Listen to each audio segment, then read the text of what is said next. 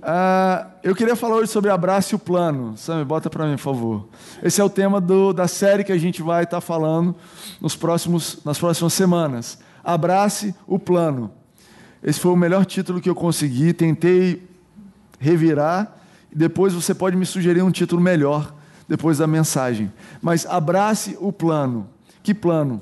O plano para 2018, o plano que Deus tem para a sua vida, o plano para os próximos meses, o plano que a gente aproveita para fazer sempre que um ano está começando, né?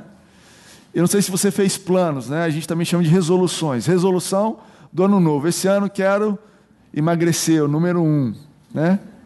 Eu quero voltar para a academia, não é isso? Eu quero ler, cristão, eu quero ler a Bíblia. Esse ano vou fazer o plano de leitura anual.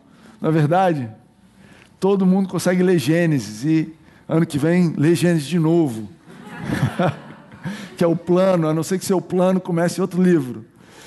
Enfim, a gente tem resoluções. Eu estava lendo no New York Times, deu no New York Times, eu anotei aqui o site, depois se você quiser procurar, ideias ou, ou um guia para você é, ter as resoluções, para você fazer melhor as suas resoluções.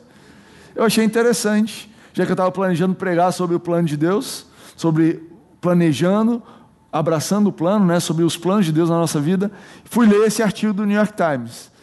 E eles estavam dando cinco planos, cinco pontos, desculpa, cinco passos para você cumprir resolução do ano novo, ou a resolução do ano.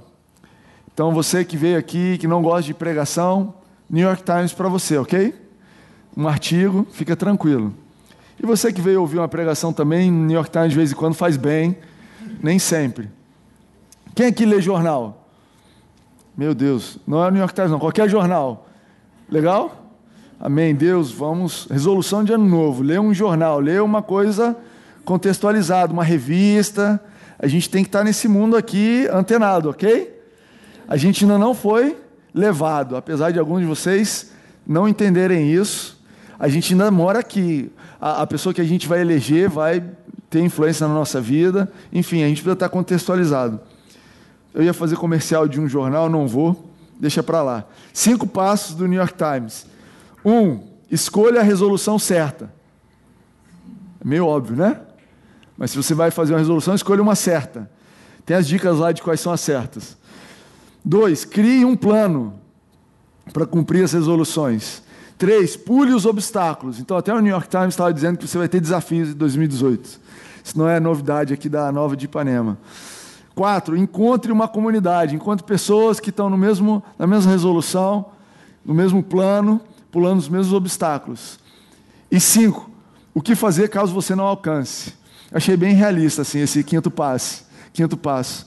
Se você quiser depois saber, eu vou falar para o pessoal do podcast. Está em www.newyorktimes/guides, né, de guias, barra Smart Living barra Resolution Ideas. Entenderam? Procura no Google Resolução New York Times, resolve melhor. E é, é legal, né? É interessante como todo mundo aproveita esse início de ciclo para planejar a vida. Na verdade, nem todo mundo, nem todo mundo faz esse, esse é, aproveita essa oportunidade. E eu queria começar falando para você que não fez planos. Você que não faz planos, você que não acredita nesse negócio de plano, resolução, você vive a vida e pronto. Você está planejando jantar hoje, mas nem sabe se vai jantar mesmo. Você vai chegar lá na hora e descobrir. Eu quero te encorajar a fazer planos. Planos são importantes na nossa vida. Ah, não, só no, no, não só na visão material de administrar a nossa vida, mas os planos são importantes para Deus. É importante para Deus que você faça planos. Agora, tem gente que não faz plano porque simplesmente não tem nenhuma aspiração, expectativa de vida, simplesmente foi criado assim, sem fazer planos, a vida está boa, não me incomoda esse negócio de plano, dá muito trabalho, depois a gente não cumpre o plano, e eu fico muito culpado, não, não gosto de fazer plano. Outras pessoas não fazem planos porque já fizeram e se decepcionaram, ou estão passando por um momento difícil na vida. E eu quero dizer para você que está nessa situação, que é, sabe, você tem que se dar o tempo de processar as coisas, de entender o que está acontecendo. Às vezes a gente tem que se dar tempo das coisas se organizarem, mas a gente tem que fazer uma escolha na vida de prosseguir adiante. A gente tem que escolher seguir adiante, senão a gente nunca vai. É uma decisão. Todo mundo aqui toma essa decisão todos os dias. Eu vou avançar. Eu vou seguir adiante. Eu não vou ficar aqui onde eu estou.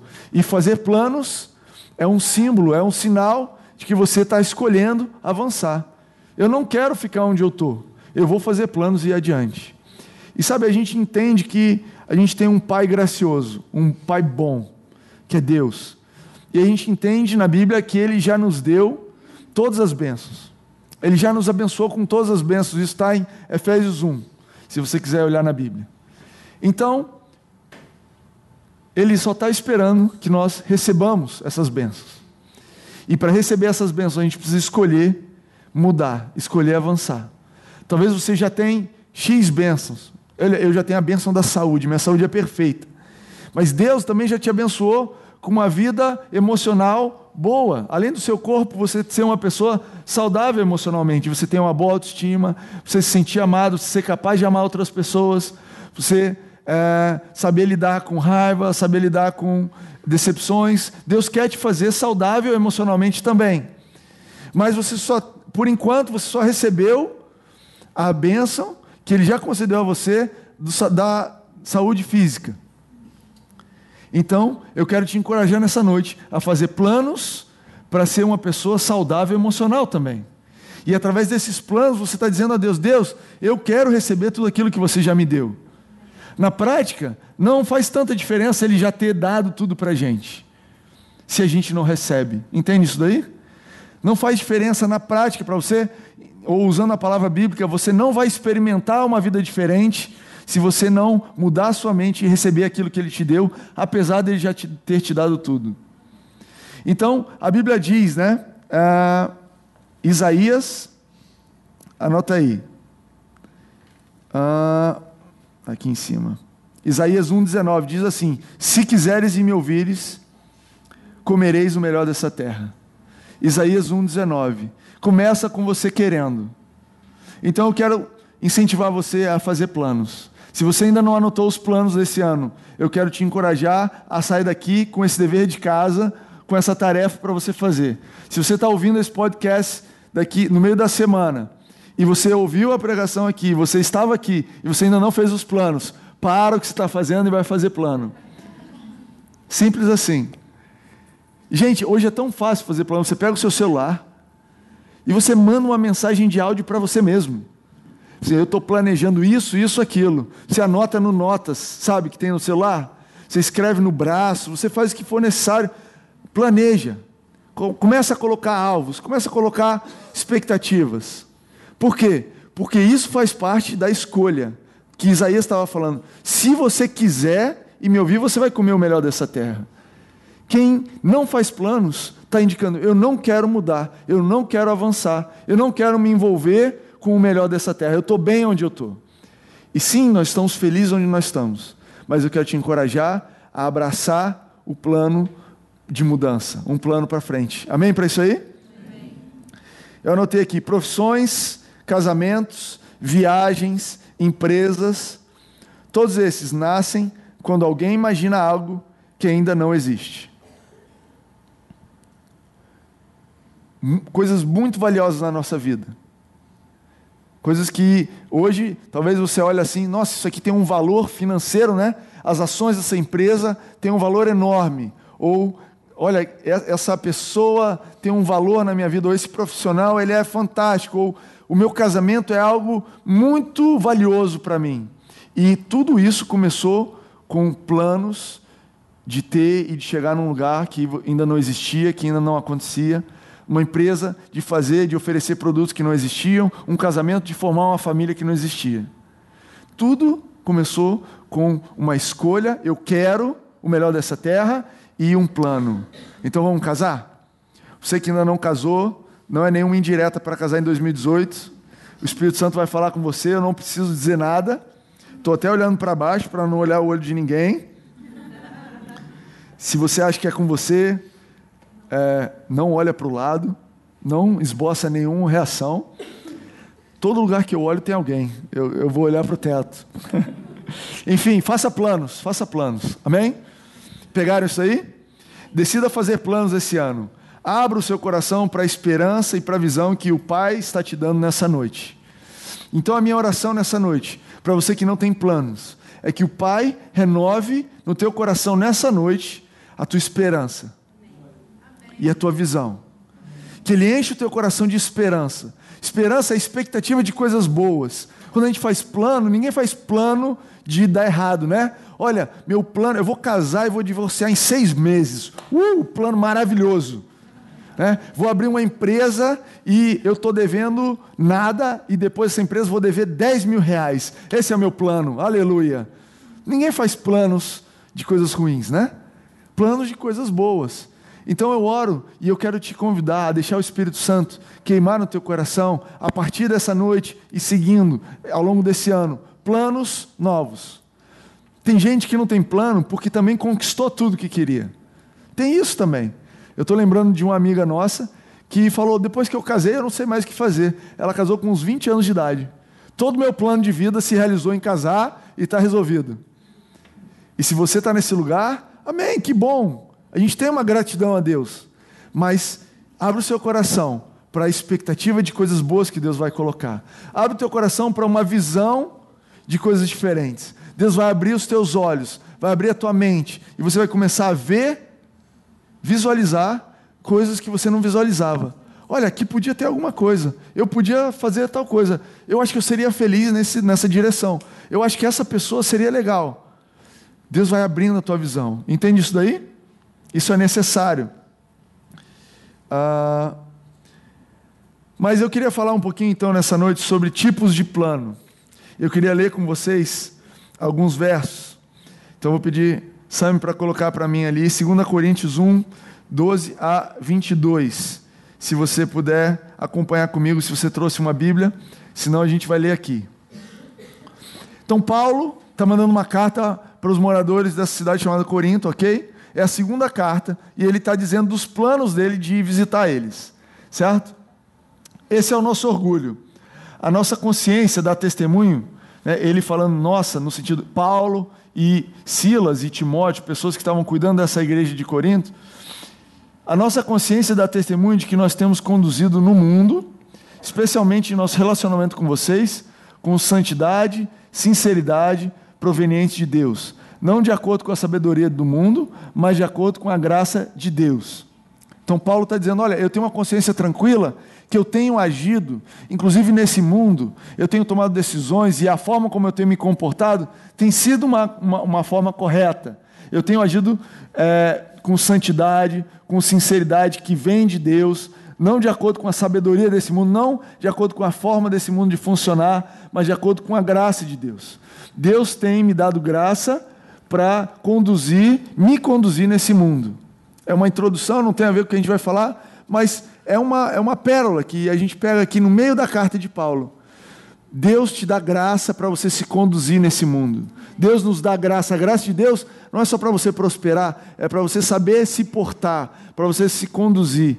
Pai, estou numa fria, me colocar numa situação difícil me colocaram aqui no trabalho, ou eu minto, ou eu minto, ou eu peço demissão, ou eu concordo. Deus vai te dar e já te deu graça para você se conduzir nesse mundo, para você saber transitar. Amém para isso aí? Com santidade, com sinceridade. Pois nada escrevemos a vocês que não sejam capazes de ler ou entender. E espero que, assim como vocês nos entenderam em parte, venham a entender plenamente que podem orgulhar-se orgulhar de nós, assim como nós orgulharemos de vocês no dia do Senhor, Jesus. Confiando nisso, e para que vocês fossem duplamente beneficiados, eu planejava, e aí entra a, o assunto planos, primeiro visitá-los em minha ida à Macedônia e voltar a vocês vindo de lá, para que me ajudassem em minha viagem para a Judéia. Quando planejei isso, será que fiz levianamente? Ou será que faço os meus planos de modo mundano, dizendo ao mesmo tempo sim e não? Todavia, como Deus é fiel, nossa mensagem a vocês é sim, não é sim e não. Pois o Filho de Deus, Jesus Cristo, pregado entre vocês por mim e também por Silvano e Timóteo, não foi sim e não, mas nele sempre houve sim. Pois quantas forem as promessas feitas por Deus, tantas tem em Cristo o sim. Por isso, por meio dele, o Amém é pronunciado por nós, para a glória de Deus. Ora, é Deus que nos faz, que faz que nós e vocês permanecemos, permaneçamos firmes em Cristo. Ele nos ungiu, nos selou com sua propriedade e pôs o seu espírito em nosso coração, em nossos corações, como garantia do que está por vir. Amém para isso aí? Ah, eu queria, em primeiro lugar, falar sobre ah, Paulo comentando sobre ele não faz, eu não faço planos do modo mundano. Será que eu faço, ele colocou, né, que é o verso, será que faço meus planos de modo mundano, dizendo ao mesmo tempo sim e não? Então eu quero trazer a sua atenção nessa noite para um fato, que existe um jeito mundano de se fazer planos. Timóteo, que palavra mais crente, mundano, concordo com você. A Bíblia, o outro termo aqui é planos na carne. E ele está falando aqui de uma mentalidade que não é guiada segundo o Espírito, mas uma mentalidade que segue os padrões desse mundo e por isso mundano. Uma mentalidade que segue os padrões físicos da carne, do que você sente, do que você cheira, do que você ouve, do que você vê. A Bíblia chama isso de mentalidade da carne. Então Paulo está dizendo assim: eu não faço os meus planos usando a mentalidade carnal. Porque os planos, segundo a mentalidade carnal, são planos que têm sim e não. São planos que são talvez. Pode ser que aconteça, pode ser que não aconteça. Por isso o New York Times, sabendo dessa verso de Paulo, colocou lá o quinto passo, se der tudo errado. Entende isso daí? Os planos que não são os planos de Deus na nossa vida, são planos que podem dar certo, pode dar errado. Por isso que Paulo diz assim: será que eu faço os meus planos de modo mundano, dizendo ao mesmo tempo sim e não? Será que eu vou visitar vocês? Talvez eu vou visitar, talvez não vou. Olha, eu estou com um plano de esse ano fazer tal coisa, mas talvez eu vou, talvez não. E Paulo está dizendo que essa é uma forma de planejar.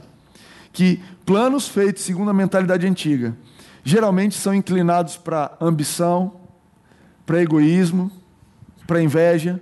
Entende isso daí? Eu tenho um plano esse ano de comprar um apartamento maior que do meu irmão eu tenho um plano esse ano de ganhar mais dinheiro, e às vezes você vai lá no fundo do seu coração e a motivação desse plano não é uma motivação correta. E a questão desse plano é que não é Deus que vai sustentar esse plano para você. Quem vai sustentar esse plano? É a sua capacidade. E é por isso que esse plano é sim e não. Você tem, olha, esse, o meu plano esse ano é ser promovido e além. E eu não estou falando nada contra esse plano, entenda só. Mas esse é um plano que eu tive para mim. Eu quero ser promovido para ser daquele pessoal ali bacana.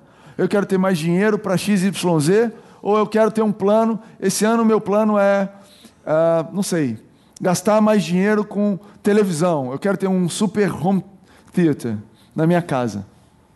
E de onde vem esse plano? Como é que esse plano vai ser executado? Depende da sua capacidade, se ele foi um plano pensado de forma mundana. Agora, entenda só: planos que não vêm de Deus são entendidos na Bíblia como punição. Olha que coisa curiosa. A Bíblia fala que quando nós fazemos planos que não vêm de Deus e eles se cumprem, isso é uma punição. Olha o que, que diz aqui. Ah, Salmos 81, 11 e 12 diz assim: Mas o meu povo não quis ouvir-me, Israel não quis obedecer-me, por isso os entreguei aos, ao seu coração obstinado, para seguirem os seus próprios planos. Olha que loucura! Existe um nível de separação de Deus, onde os nossos planos não têm mais nada a ver com o plano de Deus na nossa vida, e que Deus fica te impedindo, por misericórdia, de realizar aqueles planos. Entende isso daí? O cara fala: olha, esse ano a gente vai dobrar o tamanho dessa empresa. E Deus sabe que se a tua empresa dobrar de tamanho, na maturidade que você tem, na estrutura familiar que você tem, significa que a sua saúde vai para o saco, quer dizer que a sua família vai para o saco, quer dizer que os teus relacionamentos pessoais vão embora, quer dizer que o teu compromisso com a igreja acabou. Mas o teu plano de ano novo é dobrar o tamanho da tua empresa. Então, a Bíblia está dizendo assim que Deus, pela misericórdia dele, fica te ajudando a não realizar esse plano. Até que um momento que Deus fala: Olha, eu desisti dele, eu vou deixar o plano se cumprir. E eu estou trazendo isso à sua memória, ou trazendo essa informação para você, por um simples fato. Que eu preciso ser honesto com você e dizer que alguns planos na sua vida não vêm do Pai. E esses planos não vão se cumprir na sua vida. Se Deus está contigo, esses planos não vão se cumprir. E eu quero convidar, é amém mesmo. E eu quero convidar você a sondar o seu coração em relação a que tipo de plano eu estou traçando para mim. Entende isso daí? Eu não estou aqui para te dizer que qualquer plano que você traçar você vai cumprir. Eu estou aqui para te dizer que existem alguns planos que não vêm do coração do Pai e esses nós não queremos eles cumpridos. Entende isso? Eu também quero pedir o Espírito Santo no seu coração, se você concordar, que ele te ajude a sondar o seu coração em relação aos planos que você tem feito para a sua vida. As expectativas, aquilo que você tem sonhado e desejado, e que ele te ajude a perceber quais planos não são corretos, quais planos não vêm dele, para você abandonar esse plano. Não é muito melhor abandonar um plano que vai dar errado do que ficar com ele o ano todo e no final descobrir que deu errado? Não é verdade? Agora, você concorda comigo? Quem aqui já tem tempo suficiente na vida para ter traçado um plano, chegou no final, não cumpriu e viu que foi melhor, a melhor coisa não ter cumprido aquele plano? Concorda com isso? Você, eu vou traçar um plano. Esse ano a gente vai viajar para a Europa, vamos conhecer a Europa dá errado, o plano não vai adiante. No final do ano, você descobre que a melhor coisa do mundo foi você não ter ido para a Europa. Naquele final de semana, naquela semana, teve um atentado lá, ou aconteceu alguma coisa, e você descobre, cara, meu plano não foi legal. E então eu estou te dizendo isso para você se animar com os planos que não derem certo. Consegue imaginar isso? Deus, obrigado pelos planos que não vão dar certo. Obrigado, porque você está limpando o meu coração de planejar e almejar uma vida na direção errada. Pai, eu te peço para que o Senhor não nos entregue aos nossos próprios planos. Eu oro para que cada um de vocês aqui nessa igreja, e eu inclusive, tenhamos nossos planos frustrados se eles não vêm de Deus. Que as nossas resoluções não se cumpram. Que a gente não tenha sucesso nesse caminho. Amém para isso aí? Amém. Que oração mais estranha. Mas é, mas é isso aí. A nossa confiança em Deus é desse nível. Pai, se não é a tua vontade, eu não quero. Eu não quero, porque não vai ser boa. Mas os planos de Deus são firmes. Os planos de Deus são firmes. Pois quantas forem as promessas feitas por Deus, tantas tem em Cristo o sim. Então, Paulo, nesse trecho aqui, ele fala o seguinte: olha, os planos mundanos, de acordo com o mundo, de acordo com a carne, eles são sim e não. E é por isso que a gente está acostumado na nossa vida com essa inconstância. Será que vou? Será que não vou? Será que eu passo de ano? Será que eu não passo? Será que isso vai dar certo? Será que isso não vai? Mas quando você muda de categoria de plano e você entra nos planos de Deus, os planos de Deus só tem sim. Eles são firmes. Não é sim e não. As promessas de Deus para a nossa vida não são sim e não elas são só sim. Entende só, o que são as promessas de Deus? Eu entendo que os planos de Deus, a forma como ele foi dando dicas dos planos dele para nós, foi através e é através das promessas dele para a nossa vida. Entende isso daí? Então ele anota lá na Bíblia assim, como a gente orou aqui. Existe uma promessa na Bíblia que diz: crê e será salvo tu e a tua casa. Essa é uma promessa. Então você pode confiar num plano para que em 2018 você veja toda a sua casa servindo ao Senhor. Porque você sabe que essa, esse plano ele foi feito não segundo o mundo, mas com base numa promessa. E essa promessa tem o sim. Ela não tem o talvez. Ela tem o sim. Entende? Então, as promessas que Deus foi traçando para a gente são como dicas do caminho a gente a percorrer. E eu quero te convidar se você não fez planos ou se você fez, a começar os teus planos de 2018, você vai pegar um papel em branco se é que você não planejou ainda, e você vai começar planejando ver o cumprimento das promessas de Deus para a sua vida. Começa com as promessas. Começa com aquilo que Deus já te prometeu. Porque esse plano, ele não é sim, não, ele é sim. Entende isso daí? Pai, quais são as suas promessas em relação a isso aqui? O Senhor me prometeu provisão abundante. Então, plano de 2018, ter uma receita financeira, seja de trabalho, seja de renda, que seja suficiente e abundante para o meu estilo de vida. Isso pode querer dizer que as minhas receitas vão aumentar, isso pode querer dizer que o meu estilo de vida vai diminuir. Eu não sei como vai se cumprir a promessa, mas existe uma promessa, então eu vou crer. Esse é o meu plano para 2018.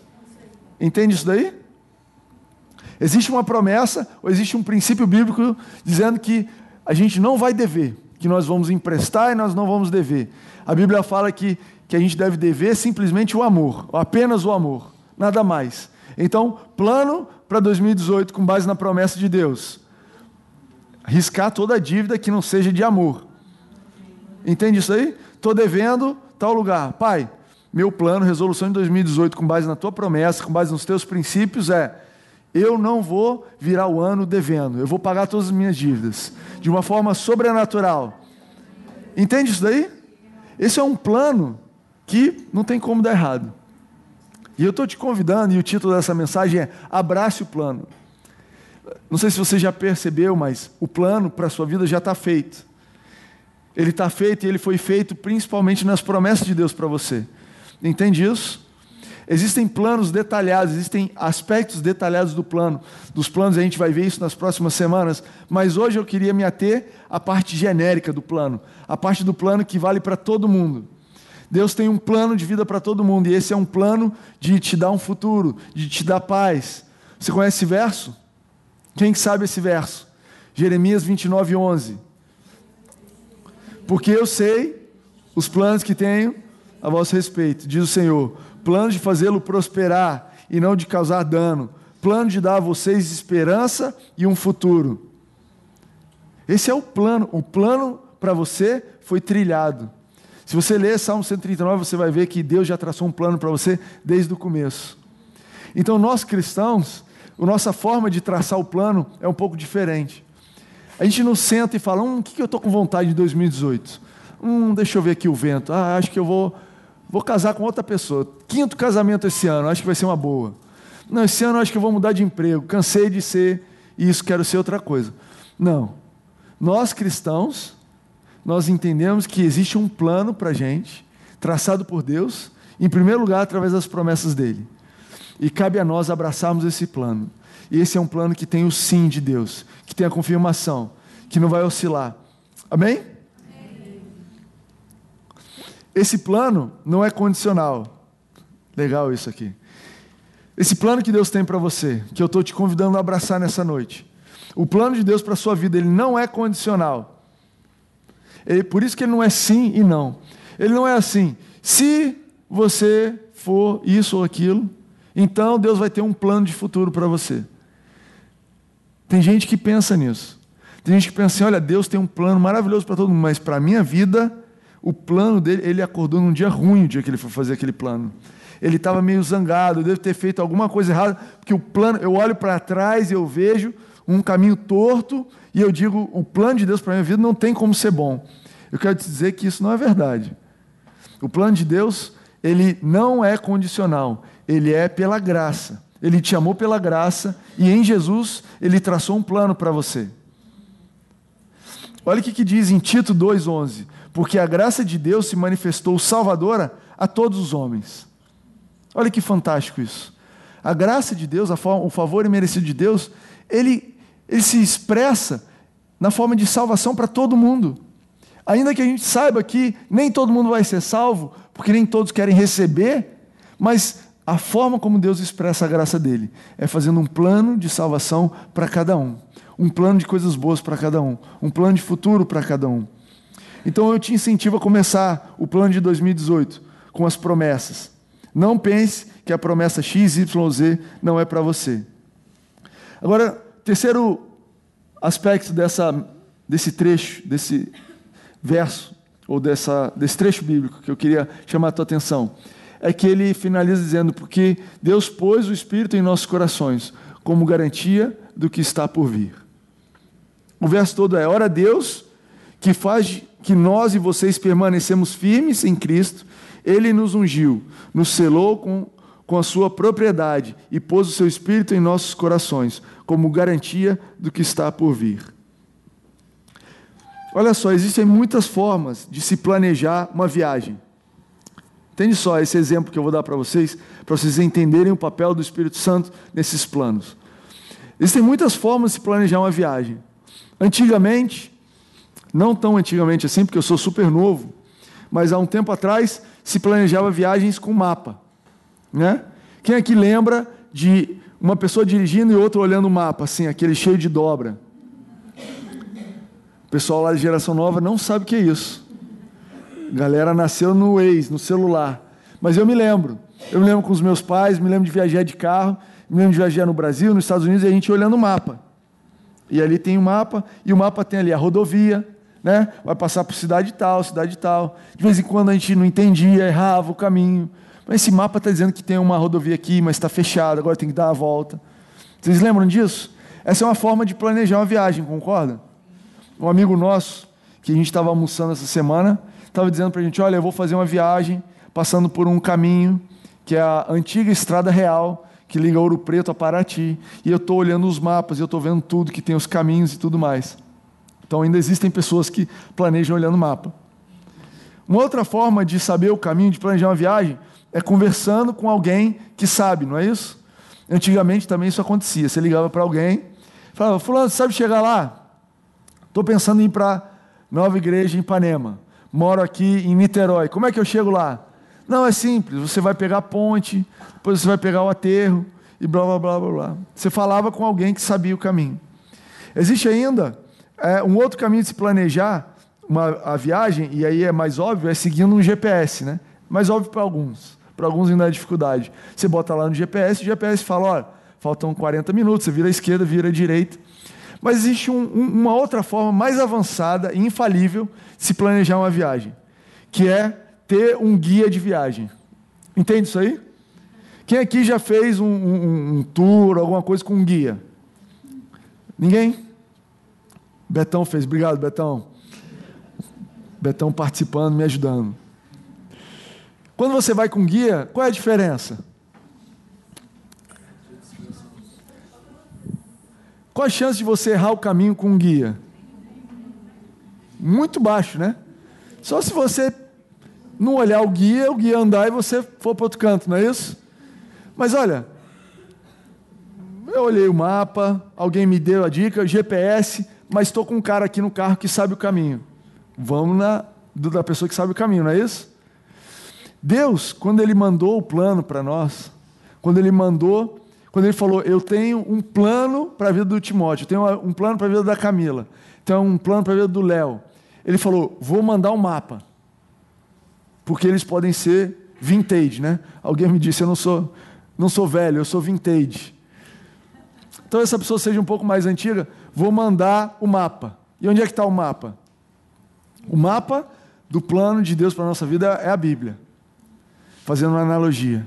Na Bíblia, contém ali os caminhos, os trajetos. Você pode seguir a Bíblia que você vai chegar lá, entende isso? Deus falou, mas eu não vou me conter a me mandar um, um, um mapa escrito. Eu vou mandar alguém que sabe o caminho. Então Deus coloca pessoas na sua vida que vão te dando a dica. Olha, eu não acho que é por aí, é por ali. E Deus coloca no seu coração uma empatia por pessoas que você liga e você pede conselhos de vez em quando respeito de caminhos e desdobramentos do plano que você não está sabendo lidar. Entende isso? Então você é a vontade de Deus que você desenvolva relacionamento com pessoas maduras e espirituais, porque elas te ajudem. Eles não são contrários ao Espírito Santo ou contrários à Bíblia. É tudo junto, é, é, é todo mundo colaborando para a mesma coisa. Essa é a vontade. Deus tem tanta vontade que você acerte o caminho e percorra e cumpra o plano que ele te mandou o mapa, mas te mandou também pessoas para falarem. E muitas vezes Você é uma pessoa dessas, que está ajudando alguém a encontrar o caminho, a encontrar como é que chega do plano A, ponto A, ponto B, e graças a Deus pela sua vida. Se você se abrir para isso, se você abrir o teu coração para isso, Deus quer que você participe dessa direção para as pessoas à sua volta. É, são conselhos simples, mas são do Espírito Santo. E a dica que eu dou para vocês é: quando você está ouvindo alguém te pedindo um conselho, o que, que você acha que eu faço? Quando você pegar essa dica, começa a orar dentro do seu coração. Começa a meditar dentro, aqui dentro, falando: Espírito Santo, o que, que eu digo? Qual é o conselho que eu dou? Sabe, conselhos ruins podem destruir a vida de uma pessoa. E eu tenho para mim que Deus não quer que nós sejamos é, é, é, fonte de conselhos ruins. Então, alguém te pediu um conselho? Pai, me diz o que dizer. Me orienta, me fala. Às vezes o Espírito Santo vai falar, não dá conselho nenhum, desconversa e sai fora. Já aconteceu comigo. Sim, senhor, depois a gente se fala. Às vezes o Espírito Santo vai te dar uma direção que você não entende, mas que é certeira. Pimba. E o outro lado também é verdade. Não tenha medo de ligar e de procurar pessoas para te aconselharem. Quando você está numa situação difícil, onde o plano de Deus não é tão evidente, onde é, eu pego para a direita ou para a esquerda, o que eu estou fazendo aqui, leia a Bíblia, peça conselhos. Deus colocou pessoas ali para isso. Deus também mandou um guia. E esse é o papel do Espírito Santo. Não querendo que você se perdesse nesse plano, ele te mandou uma pessoa para te acompanhar. Deus falou: olha, esse pessoal tem uma alta capacidade de se perder. Eles são muito avançados na capacidade de se enrolar.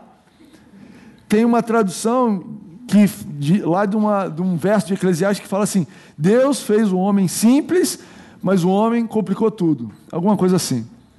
Deus fez você simples. Pega uma criança, é simples mas exige muito esforço dos pais e da comunidade, e a gente consegue complicar uma criança. Uma por vez a gente tem feito um bom trabalho.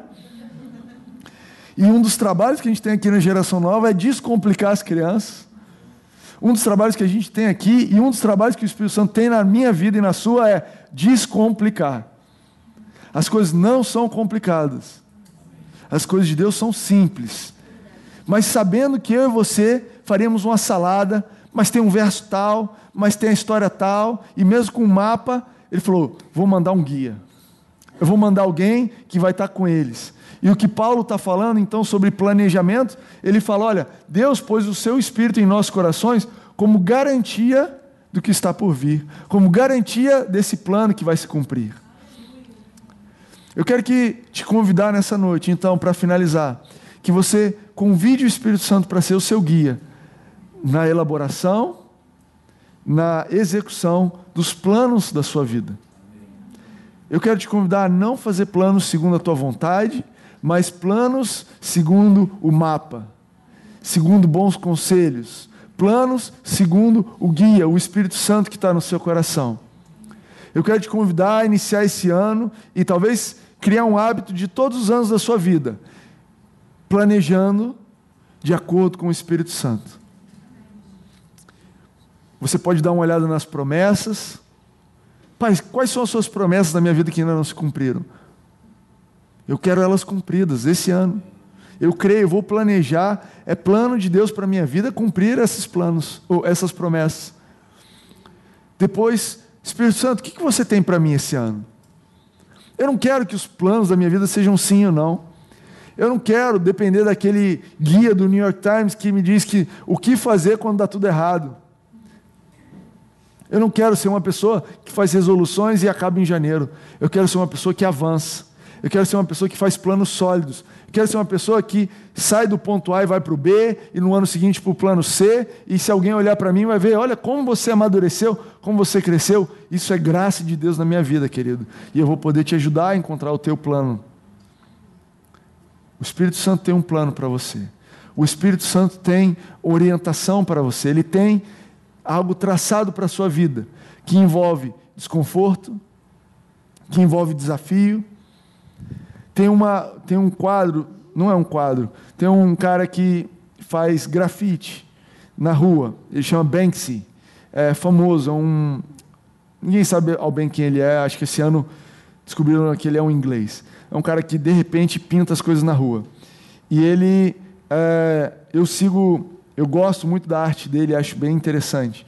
E eu trouxe um quadro, sabe? Bota para mim. E ele não é um quadro, né? Ele fez esse grafite aqui e diz assim: é, a arte deve confortar os deslocados e deslocar os confortáveis. Né? Em inglês, né? Art should comfort the disturbed and disturb the comfortable. E às vezes Deus fala conosco e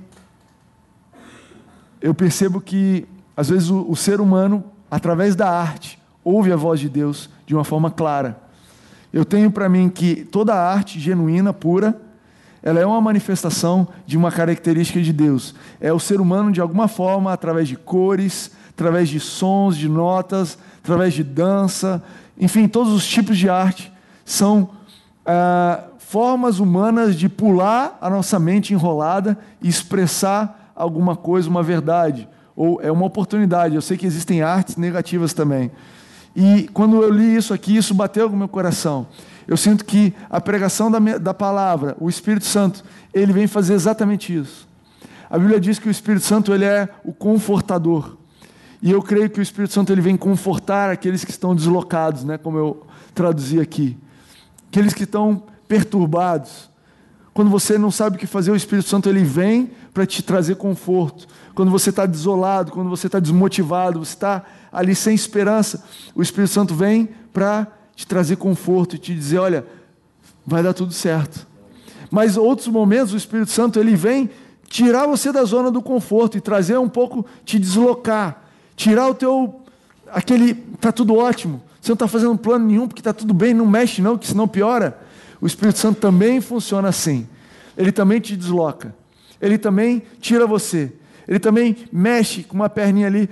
Deus, estava funcionando tão bem aqui, essa mesa está com uma, uma, uma, uma, perna quebrou, a gente botou aqui uma gambiarra, funcionou por anos. E eu sinto que de vez em quando o Espírito Santo vem e dá uma chutadinha assim na perna gambiarra, e você fala: Meu Deus, a, a mesa caiu.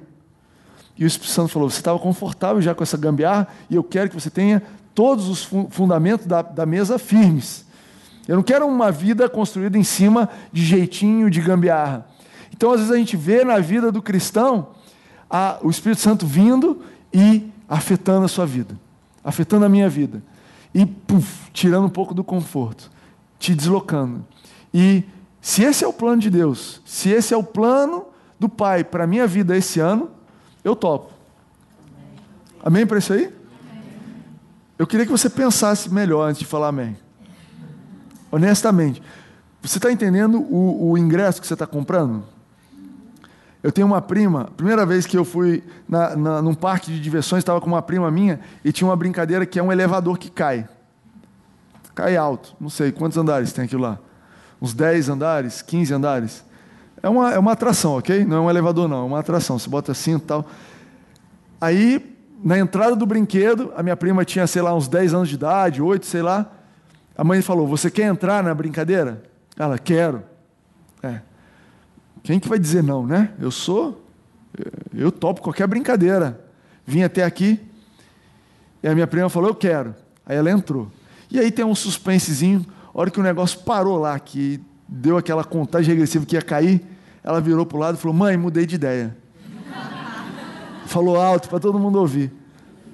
Ela, ela falou: Mommy, I changed my mind. E minha, minha tia só falou, tarde demais. E! De vez em quando, o Espírito Santo pergunta para você: Você quer entrar nessa brincadeira? Está entendendo isso aí? Você quer mesmo os meus planos para você?